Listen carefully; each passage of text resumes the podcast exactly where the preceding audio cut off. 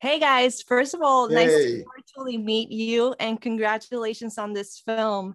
I want to say that you both are a true testament of how dreams can come true. It doesn't matter how early or how late in your career it might come.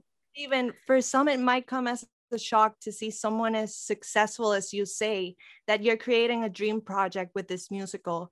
What mm. does it mean for you to create this dream project? And how do you hope it inspires up and coming filmmakers and filmmakers within the industry with their own dream projects?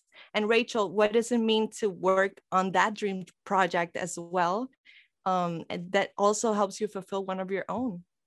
Well, it's a very good question, and you and you actually articulated really beautifully.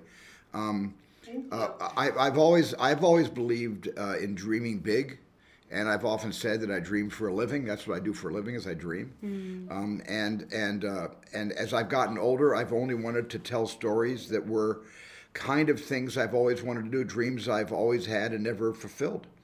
And West Side Story is a 65 year old dream for me because I mm. first listened to the original Broadway cast album when I was 10 years old in 1957 and um, and and so this was a long time coming. It took me, by the way, 65 or maybe it probably uh, took me about, I guess, 68 years to work up the nerve to actually ask for the rights to reimagine West Side Story from the Four Estates and Stephen Sondheim himself, who I met at his home, mm. to ask him. And I had to sell myself, despite all my credits. I had to sell Steve on why I was the best director to tell his story again on film. But I really believe that it, that when you have a dream, it doesn't matter whether you're Rachel's age or whether you're my age. Uh, a dream is a wish your heart makes. If you if you love Disney, you'll you'll recognize that. And uh, and and this was and this was a wish my heart made uh, from a very early time in my life.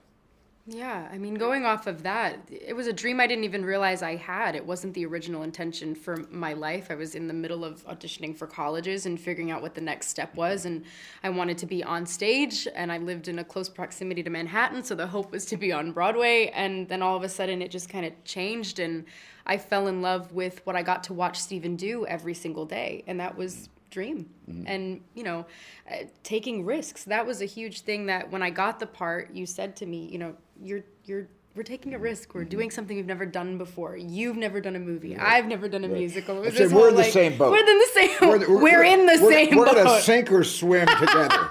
it was one of. It truly it was, and we're gonna need a bigger boat. And we're gonna need a bigger boat. Yeah, there we go. Well, you said it. I can't quote myself, but you can say that.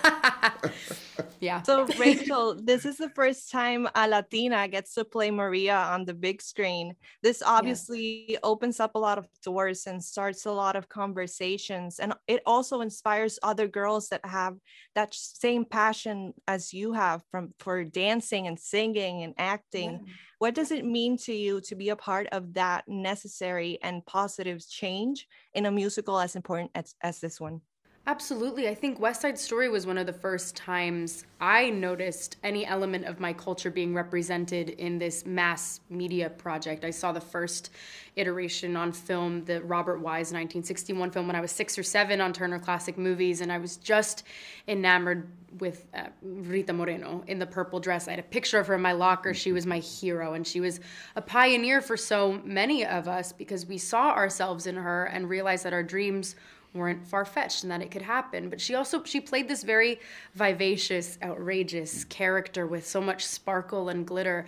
And then the more nuanced character the more reserved character was not played by a latina. And even though that performance lives on as an iconic piece of film history and we would never disparage that it's really important for young women to see themselves in that role as well. And because there's just so many facets to being Latina, there's so many facets to representation. That conversation is so vast. And so to be able to say that I'm the first Latina to play the role on screen, and hopefully young people everywhere can watch it and see themselves represented, and therefore see that door open to themselves, and they can go on to make their own dreams happen and and and represent for that next generation too. And it's just going to be an ongoing movement or so i hope